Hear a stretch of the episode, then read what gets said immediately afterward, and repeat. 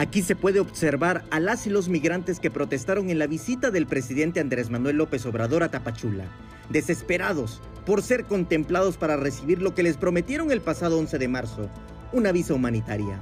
En la visita del presidente se encadenaron, representaron una crucifixión, marcharon y se suturaron la boca.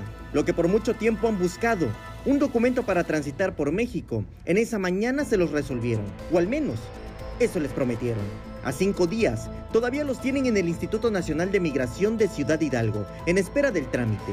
Ante la incertidumbre de no ser atendidos, ingresaron por la fuerza y ahí se apostaron.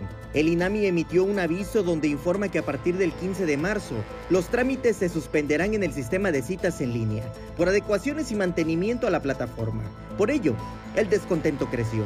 El Instituto Nacional de Migración está tratando de regularizar a todas las personas que vinieron a la protesta el día que López Obrador estuvo en Tapachula.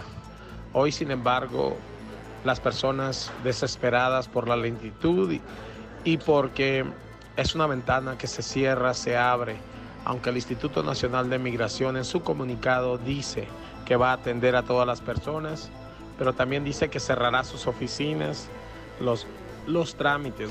Esto vuelve a la comunidad migrante en una incertidumbre más palpable.